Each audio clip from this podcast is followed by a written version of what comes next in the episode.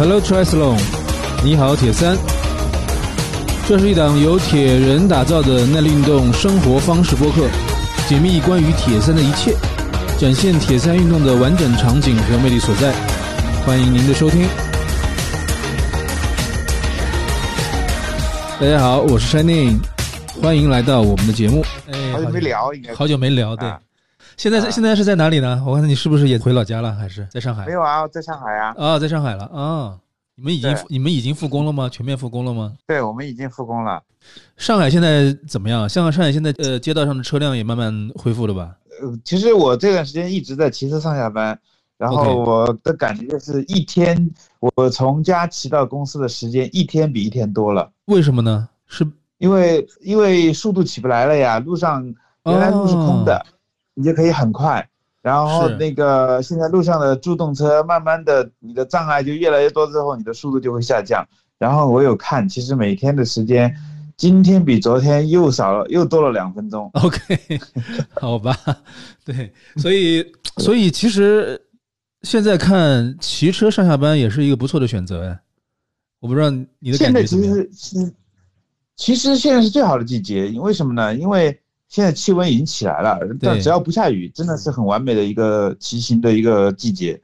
就是你因为骑车通勤，你穿的跟你训练不一样，你不需要就是很用力，然后你不会出太多的汗，基本上是纯粹的有氧。所以说这个时候你可以穿的多一点，然后骑起来就很温暖，不会觉得一点一点都不会觉得冷。然后到了办公室呢，又不会出太多汗，然后就也不需要特别去换衣服。所以说，其实是一个很好的一个季节。这个说说的也是这个有点正的正巧，也是我这两天也都是骑车上下班，我没有选择这个开车出行。对，因为有时候觉得开车出行有时候还蛮麻烦，你停车进那个停车场，可能还不如自己那个骑车来的方便啊。对，是的。他还他那个，特别是那些停车场门口还有还有检查的，给你量个体温干嘛的。然后在这呃，其实现在最最麻烦的是，就是开车，就是你去到任何一个停车的地方，其实都会很复杂，所以说就没那么顺畅。对，你去到很多，比如说，呃，很简单，进原生体育中心，你你要检查，对，你要再停下来，然后可能你去到小区，出小区也要检查，对，登记，嗯，对，所以说这个其实骑车。跟你就是说手续更加简洁，而且更灵活，对，而且其实更激动。我我想去叫个车或者是什么都可以。这个时候，对对对对对，就是我现在其实真的是在看有没有可能能找到一款能够长期的、能够适合通勤的一个自行车了。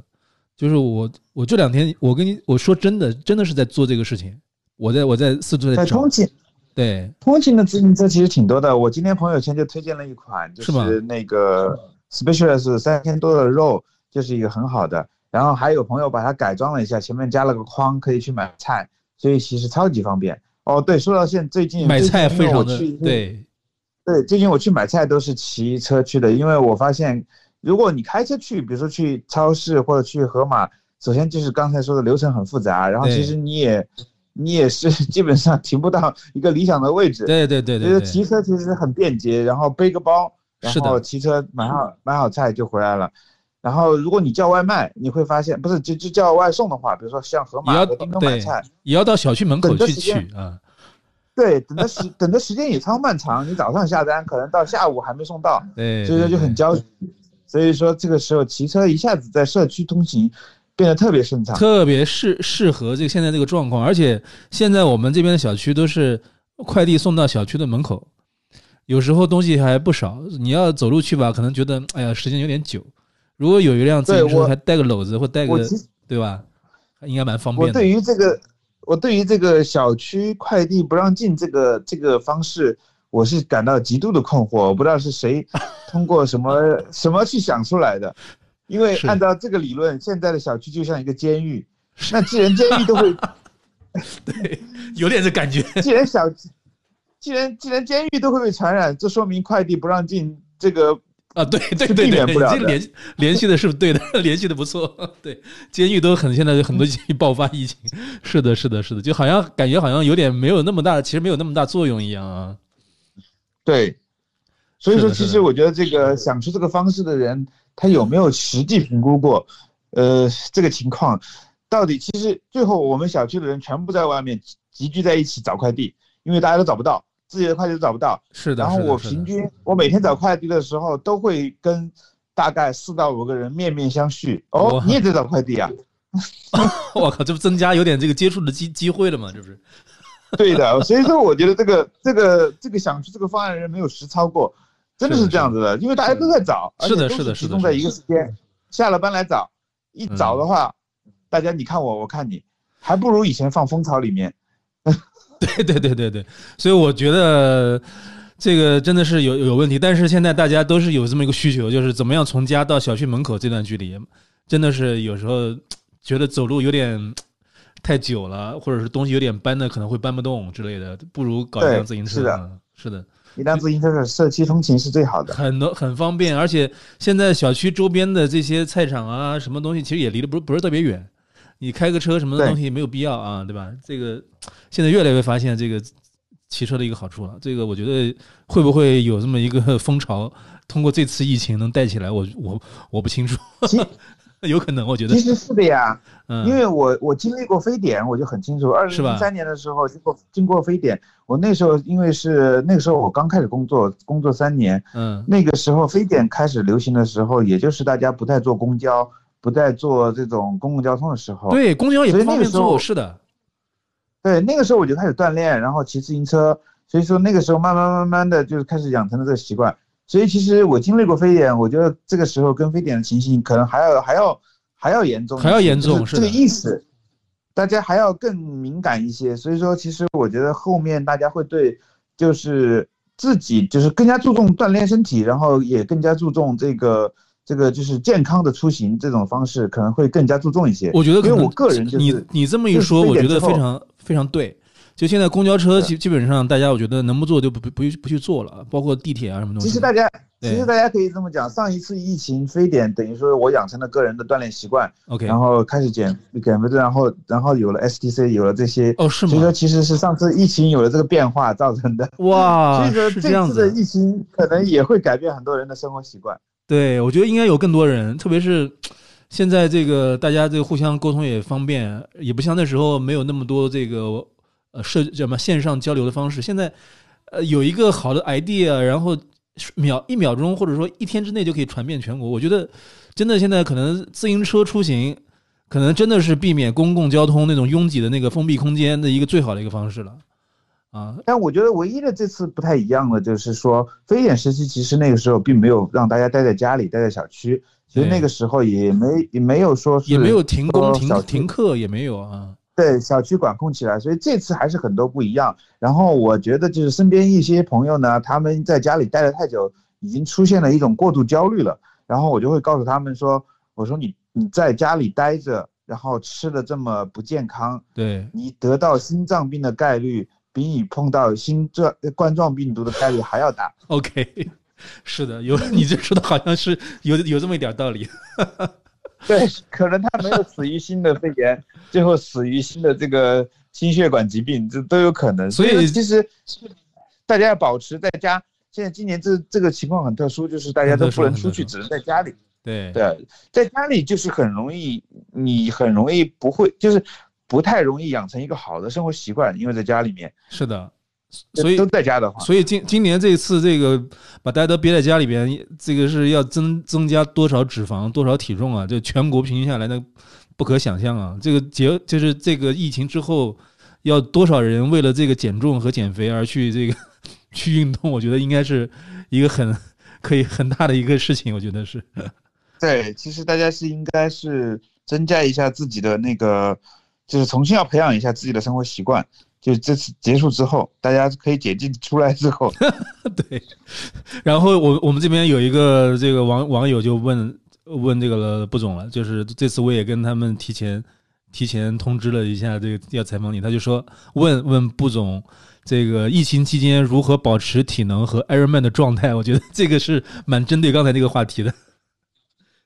我其实疫情期间，呃，我住的地方有个好处，我其实周围。我旁边有条河，不太有人的，所以说我其实还是有出门到河边去走。哦，我还是吓死我了，我以为去游泳。好吧，没有，本来想游泳，水质太差，水质太差。对对对对对对。其实我当时就在后悔，我说过年前我应该待到千岛湖去的，因为千岛湖后来都解禁了，是吧？我在千岛湖待着就不用出来的话，千岛湖就可以一直游泳。那这个只是一个题外话了。其实我在家里面基本上，因为家里面都有那个，其实家里面训练设施都有，那个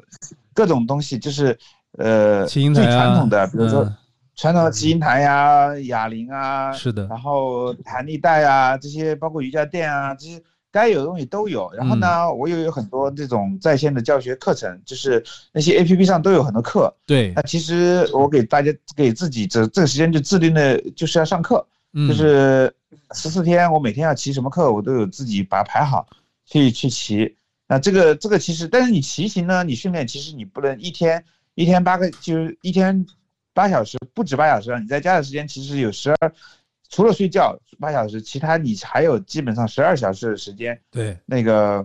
啊，还有十六小时的时间，你你你，其实你要去，你训练不可能一下子训练十六小时的。对呀，那这个也没有这个体能。对，所以其实他还有更多的事，更多的事情可以做。这个时候呢，其实除了训练，其实训练占的时间很小。除了训练的话，这个时候可以尝试一下培养一些其他的兴趣。比如说，我就买了一个自己一个，就是之前在节前的时候买了一个花盆，就是花那个阳台上的一个养花的。那这段时间没事的话，我就也没有花可以种，动静结合的大蒜，嗯，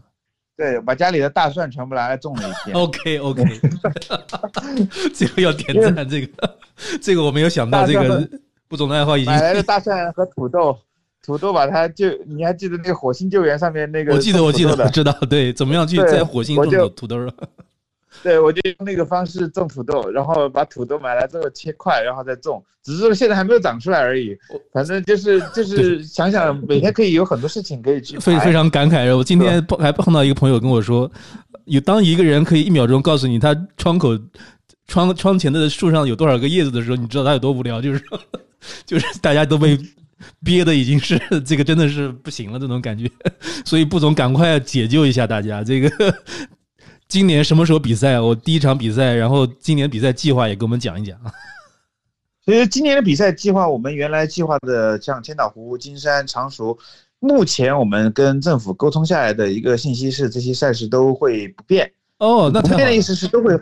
都会发生。那千岛湖呢？因为比较特殊，它是最早的一场比赛是四月份，对，那它又是四月下旬。那四月下旬这个情况呢，现在还还有很多不确定的因素，所以说其实我们也在等这个疫情最新。其实这一周的情况是很重要的，所以今天大家可以看到，江苏省已经下调了这个等级到二级，对对，广西这个地方已经是三级了，是的，已经是三级响应了。所以说，其实随着这个疫情的推推。推进这个防疫的成果的这个，其实要感谢我们国家这些，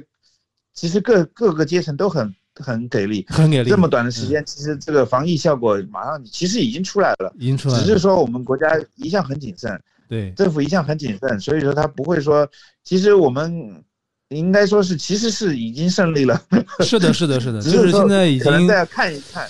已经大家在坐坐怎么坐在国内看国外的这个状况，现在反而是国内慢慢的，国外的一些国家某些国家慢慢的开始觉得可能会有一些爆发会出来。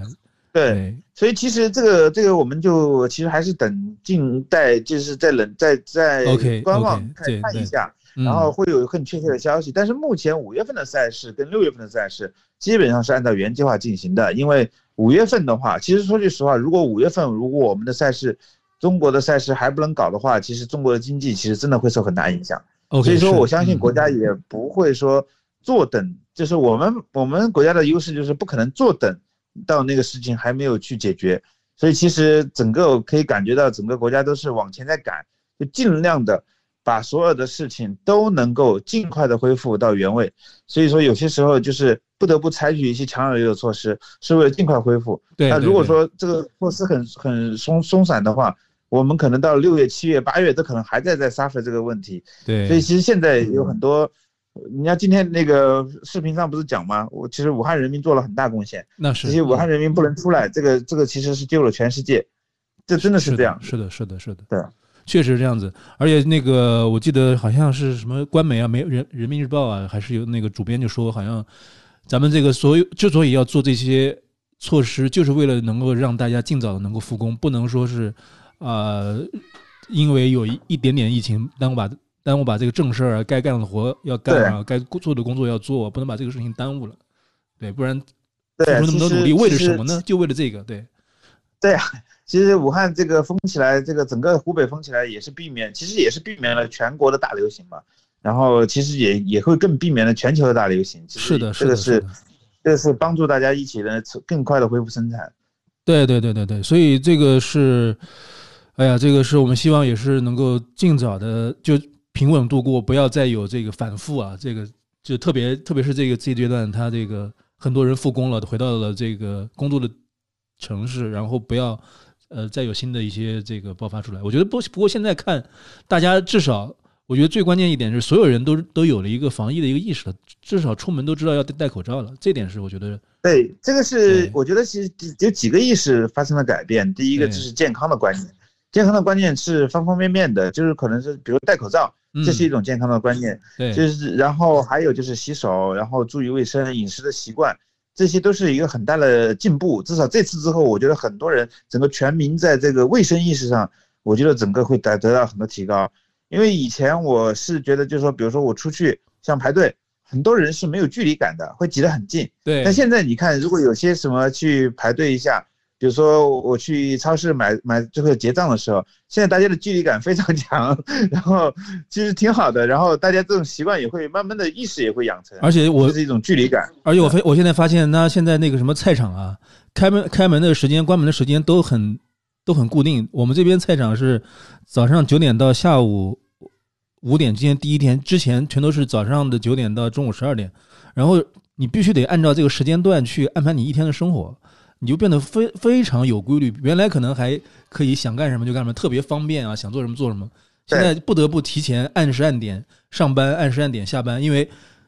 到了五点钟，到了五点钟那边那个园区的那那些保安就开始催了啊，你们怎么还不下班啊？所以这个我觉得也是 让大家更有这个时间的观念，还有更有这个计划性。我觉得这个是蛮好的一件事情。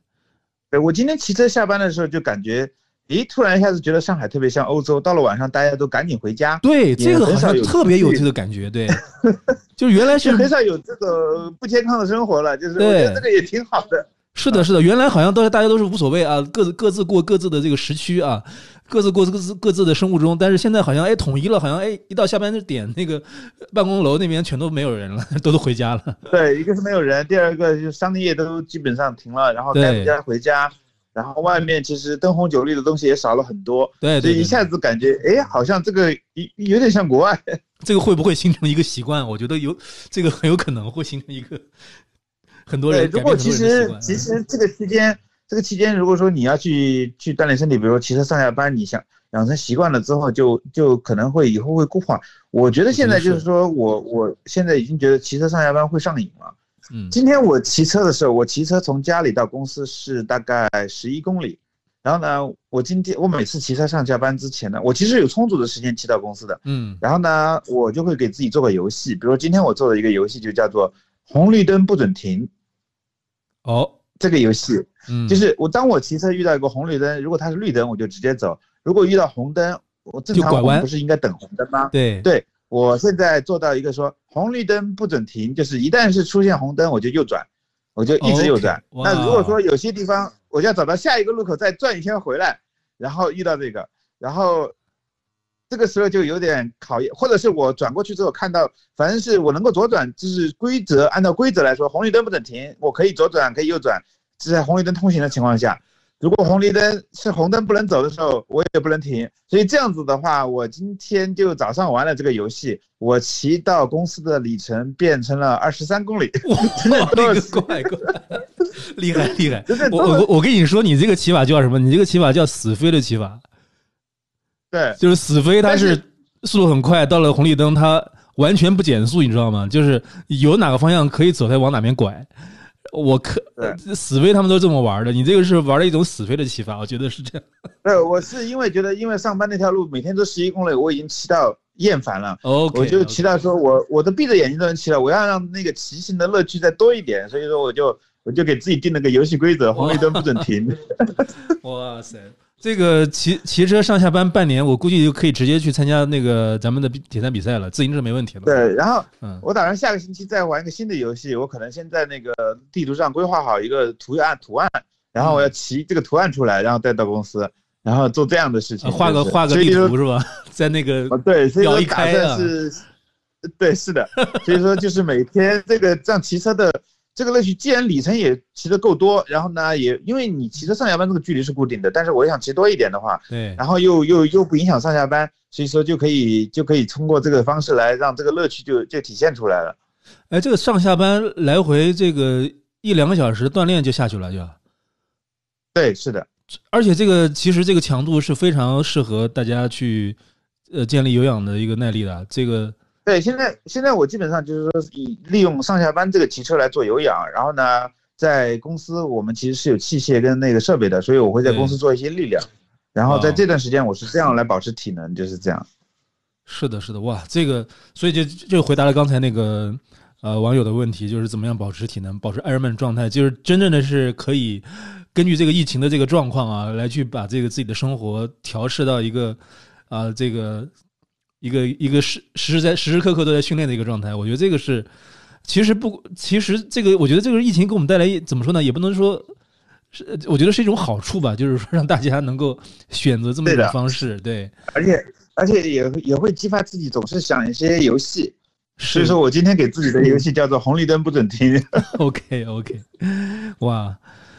真是真是，我觉得这个真的是太棒了，这个我觉得要推荐给所有的朋友们，然后。大家都来去看，然后我估计以后这个咱们的这个通勤车可能会是一个比较火爆的一个状状态啊！大家看看，是的，对，怎么样去有一辆自己适合通勤又能够方便这个呃日常的这种一一种生活啊、买菜啊这样的一些这种这么一种车辆，我觉得这个应该会比较火。我觉得这个真的是很多，就是很多，我觉得我认识的一些做自行车的朋友们之前都。非常希望理想化的一种状态，但是苦苦追求但不能得的一种一种社会的一个一个一个一个状态，可能这一次通过这次疫情结束之后，可能真的能够带起来这么一个风气。我觉得真的是一对。现在其实像我们公司里面的大部分人，这周现在最近的也会利用中午的时间，我们离的滨江很近，他们都会去骑滨江。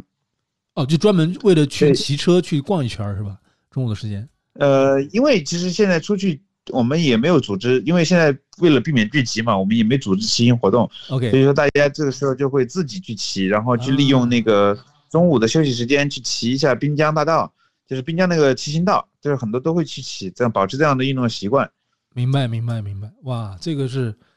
就其实就你会发现，其实咱们咱们是呃城市里面，原来你在开车的时候，有些有些景色你是很难去注意到的。对，很快可能就开过去了。但其实现在咱们国内的这些建设，咱们公园啊，很多地方原来不起眼的一些这个河边啊，或者公园都建设的很漂亮。但你往往往往就错过了这些风景。而有时候有时候这这种地方，你跑步可能不是那么容易能达到，因为跑步可能就局限在家的周围或者是在公司的周围。但是你骑车的话就不一样了，其实你可以到达稍微远点距离。探索一下，对，而且而且很探索，想可以想到今天，哎，这条路没走过，我去走一走，对，然后也不怕路差路好，也不怕路破，不像开车你会想这个可能不通，像一些地方在修路，我也能去骑，我就想，哎，我去探探路，就是这样。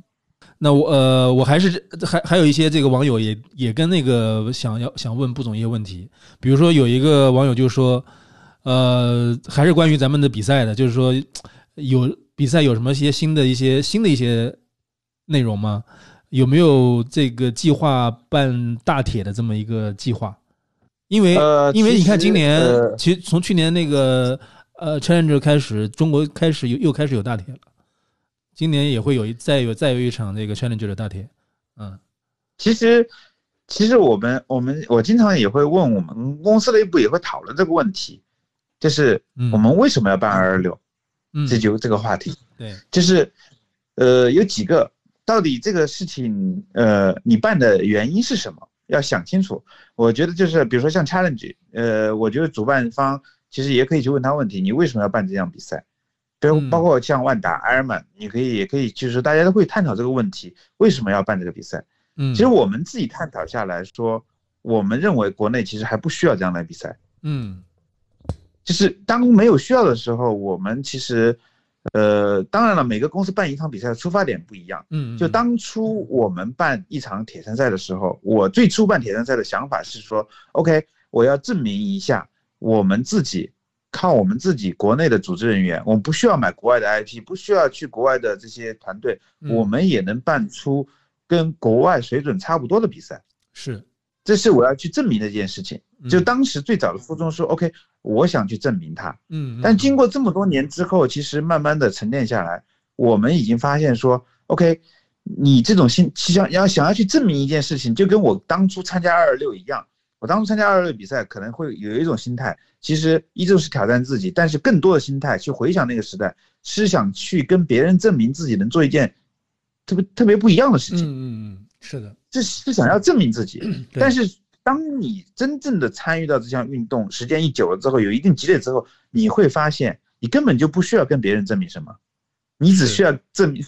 给自己说明你的内心就好了。所以说，其实就算你停止参加二二六，你停止去参加甚至铁三赛，但是你这个自己不需就是你不需要去证明自己这种心态，不需要证明给别人看了，也不需要对，就是你你知道自己 OK 的是没问题的，就是对。完全就取决于这个事情是不是自己特别想做，或者说适不适合做的一个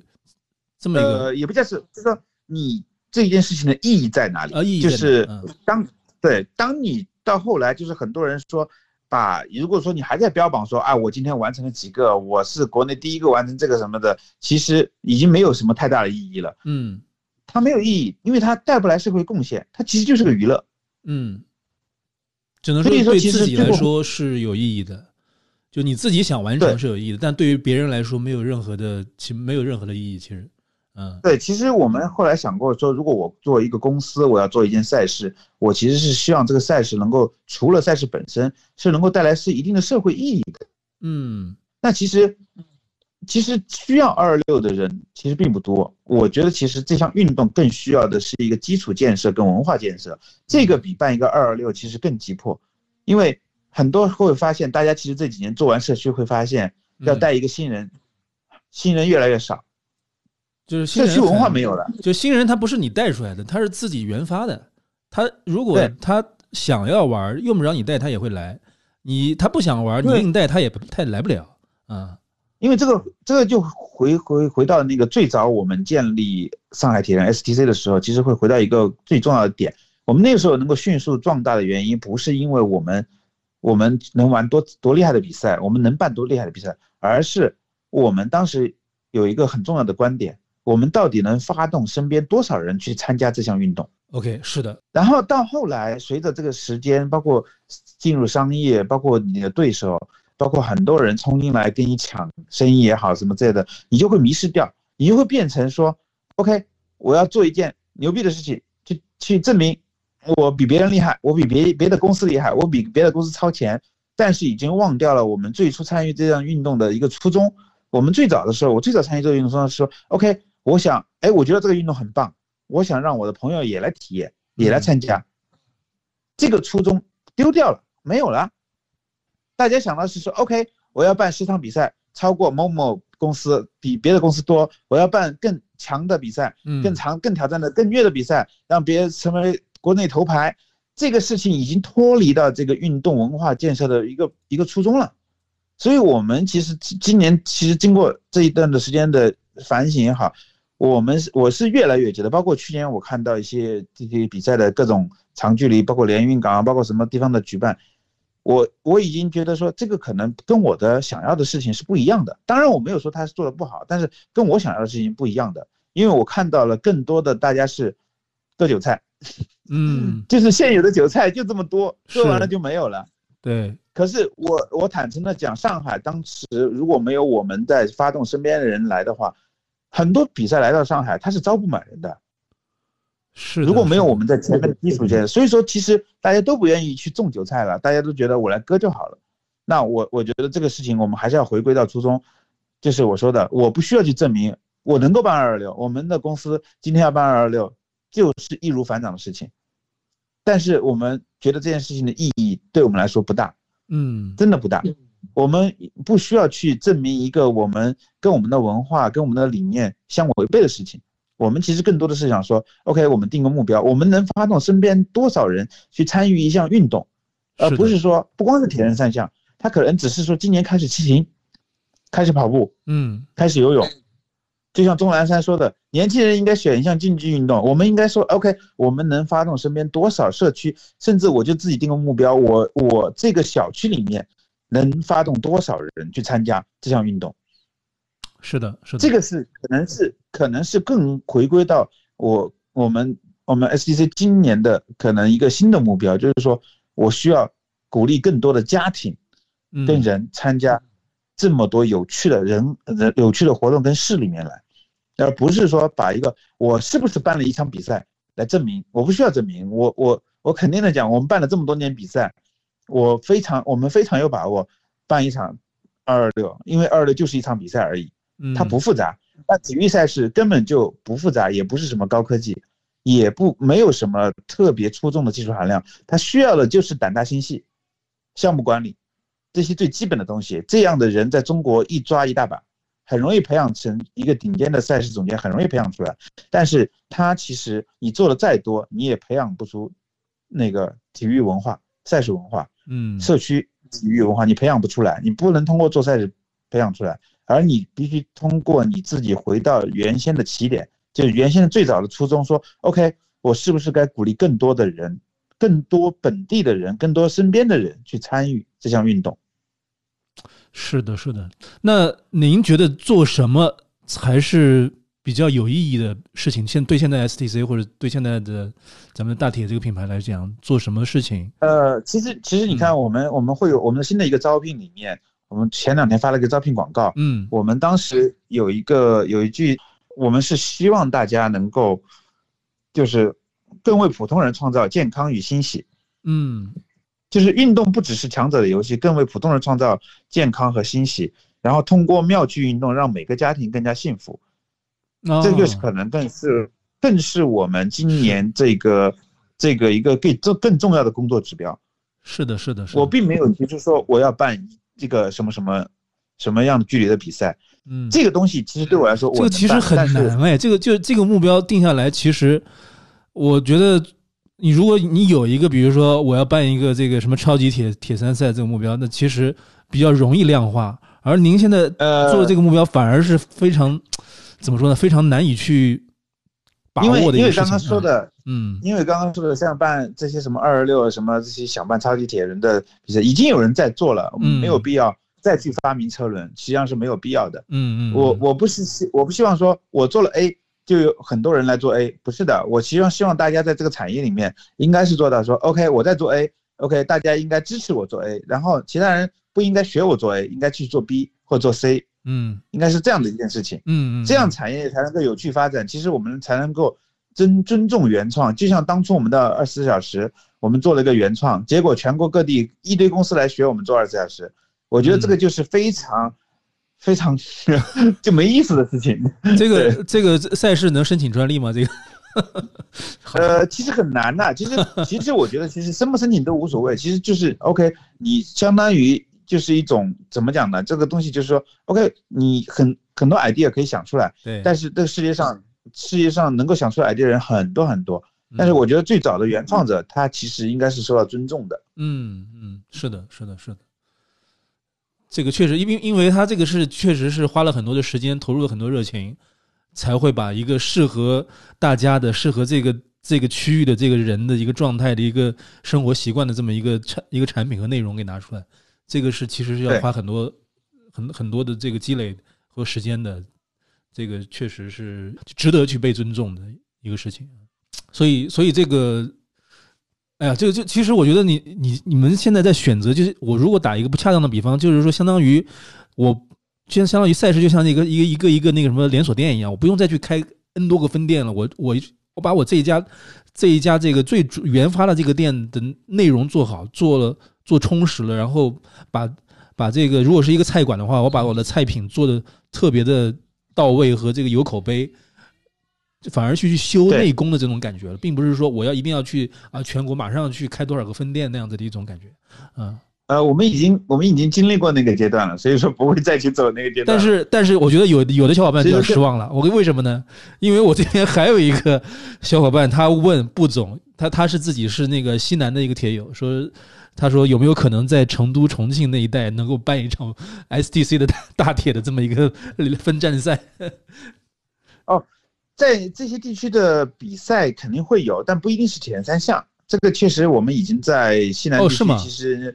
其实我在春节前已经去走访过很多地方了，就是说西南地区本来是在计划当中的，重返西南其实是我们的一个战略目标，因为我们江浙的比赛过多了。对对，这个武汉是对他们来说是个好消息啊。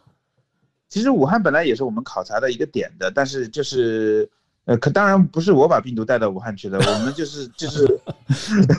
就是武汉中间发生了一些就是就是这个事情之后呢，其实这个这个这个点就是今年可能是肯定是要放弃掉了，对，就是这个武汉湖北整个湖北这个大的板块可能是要放弃掉了，但是对，呃，我觉得这个其实湖北其实是才是真正一个好的，也是一个中国很核心的地方，很核心，四通八达，嗯。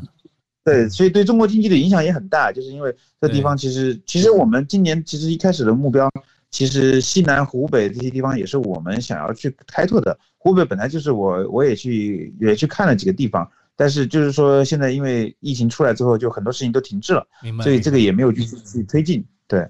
是的，是的，所以就是说还是有可能的，就是看是什么样一种类型的赛事，当然一定是一定是这种嗯耐力的多项赛嘛，可能是这种一种方式啊。呃，其实我们去年你可以看到，去年我们已经有三水四项这样的形式引入了，然后我们也做了自单一的自行车赛。那其实呃，不瞒您说，就是像黄山的山地车节，嗯，这个以前的传统项目，今年也是每年的四月份办的。对，那其实今年也是我们通过招投标的形式，我们已经拿下了，只是说因为这个这个疫情赛事推迟了。所以其实我们还有一场山地车的赛事没有公布而已。这个山地车赛事，这个山地车赛事，我想，我想，我想，很多我们铁三的小伙伴可能都不太了解，它是一个什么样一种形式呢？呃，它就是每年黄山以前已经办了十多年了，它有一个传统的那个黄山山地车节的一个一个赛事，就是就是一个山地车的。山地车的一个比赛，纯粹的山地车就是红村西地这样的一条环线。技术性很强吗？因为很多可能小伙伴会担心它会不会特别有难度。其实这个东西，呃，技术性技术性其实是逐年下降的，因为随着黄山西地他们的石板路越铺越多，这个技术性的难度就越来越下降了。所以今年呢，我们去其实是想在这个赛事我们接过来做以后呢，我们是想更多的是把这个赛事做一些升级跟改造。嗯，我们可能会加一个。越野两项，就是山地车加越野跑，是的，是的。然后还有一个越野跑的项目也会加入，这个就当时是短距离的越野跑，我们不会去学人家做百公里，这可能做一个轻越野，二十多公里，正好利用山地车的这个路线，红村西地的这个路线，我们可以正好做一个轻越野的形式，这样子大家一个周末既可以参加一个山地车的体验活动，也可以参加一个越野跑。这样子的这样的一个形式的一个比赛，这是我们今年就是也本来是四月份要就要举行的，但是因为疫情的原因，所以说这个比赛也在做推迟。那可能近期会有等疫情的明朗了之后，我们可能近期会有比较确切的消息发布出来。呃，所以布总，您觉得这个今年二零二零年，呃，会是一个对于整个一个铁人三项或者说耐力运动是一个是一个会促进它的一个年份吗？因为现在虽然可能前半年这疫情呃影响了很多很多很多各方面的赛事啊，包括计划啊时间往后推移啊，但是现在整个让全国的老百姓可能都有都有可能会重重视自己的健康，然后重视去锻炼身体，然后其实对他们来说最佳的选择其实就是耐力运动，嗯，其实其实我觉得呃铁对铁人三项对于一些就是就竞技专业性很强的项目不是一个好年，OK，为什么呢？因为其实。其实这个时候不是说大家都能够参加的，因为能参加的人就还还是回到以前那个问题，大家很少去发动身边的人了。就是如果说有些选手其实也没有时间去带身边的新人，那慢慢慢慢偏重于竞技之后，其实他脱离社群就越来越远。所以我们其实更多的是说，我们通过一些，其实包括我本人进阶的时候，我刚开始参加的时候，嗯，也是参加的一些单项单项活动，自行车赛啊，单项的跑步比赛这一开始的。所以我觉得，其实要鼓励这个人群基数做大。其实除了路跑，路跑已经起来了，我们其实应该在游泳和自行车这两块基数上面再把它做大。这两块基数做大，如果能够跟我们的那个跑步人群能够达到一定的匹配的时候，其实其实这种多项赛的人群，铁人三项人群其实不会缺的。那现在的问题，其实你可以看到多项赛的乐趣，就是因为我觉得现在的国内的多项赛的，就是铁人三项这种赛事的乐趣也在逐渐下降。嗯嗯，就是比赛的同质化严重之后，大家觉得乐趣过于少，甚至不如一些单项赛。比如我个人感觉，我去参加一个标铁，甚至不如我去周末去四明山骑一个环四明山带来的乐趣更多。是，所以这就是这就是一个问题。如果你不能够持续给人带来快乐，大家就会转移。因为大部分人不是靠这个吃饭的，大更多的人是想说，我能够玩这个事情有多开心。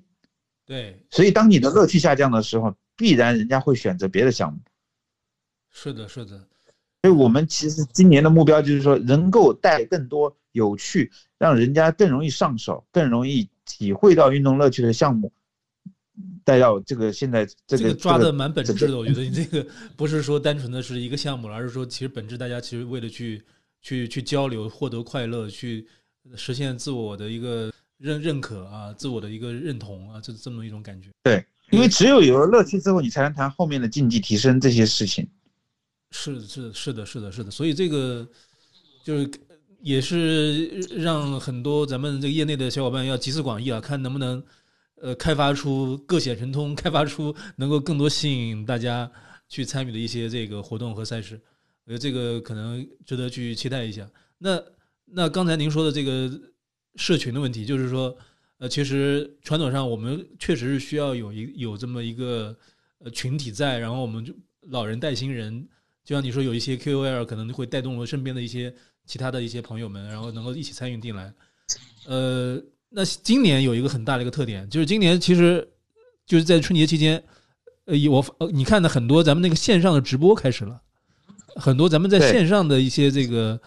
教学啊、体体体验啊，甚至是甚至一些线线上的一些游戏啊，都开始都开始越来越有这么人气了。这这这部分是不是也是有可能是一个方向？呃，是有人气了，但是其实还是没有解决怎么赚钱的问题。对对，就是免费的嘛，免费为大家服务嘛，就是 对。一一是没有没有解决怎么赚钱的问题，第二个也是短期性的这种压迫性需求，因为疫情它它不是一个常态化的一个疫情这种状态是不正常的。如果你把一个不正常的状态当成一个常态来运营，那你就自己掉坑里去了。嗯嗯嗯，运动的本质还是要回归线下，回归自然，不然的话。就你就其实你如果做电竞，你根本比不不如在家。你现在你会发现，其实你到那个你说这个线上的增加的多，其实你去看看线上那种打游戏、其他游戏的下载，更是暴增，更多更多，其实游戏更多。所以说，更多人在这种不正常的情况下过的是更不健康的生活。对对对。所以这这是一个不正常的状态。我们宁肯线上的事情它能够下滑。至少代表大家的生活方式能够出门，能够更加贴近自然，能够更加健康而已。所以这个状态，这个阶段是不正常的。但是你不能逃过这个，就是这个互联网这线上化，这个这个风潮已经起来了。你的信息传递跟 marketing 可能朝着这个方向去转移，但是其实你的产，所以就会出现两块，营销可能更多的集中在线上，